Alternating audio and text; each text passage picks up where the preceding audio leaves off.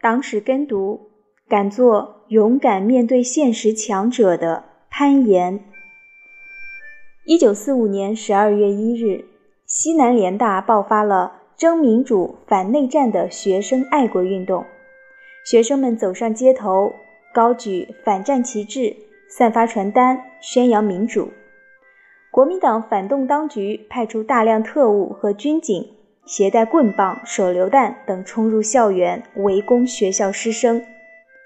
随着手榴弹一声巨响，几个同学倒在了血泊当中。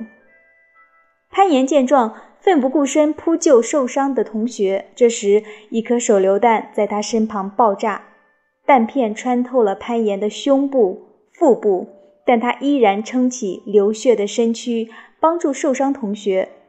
穷凶极恶的暴徒围住了攀岩，其中一个向攀岩腹部连刺三刀，攀岩倒在了血泊中。下午，处于重度昏迷的攀岩醒过来，嘴里喊着“斗争，斗争”，便闭上了双眼。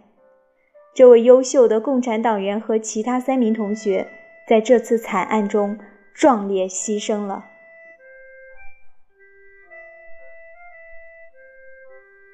一二一惨案发生后，举国震惊。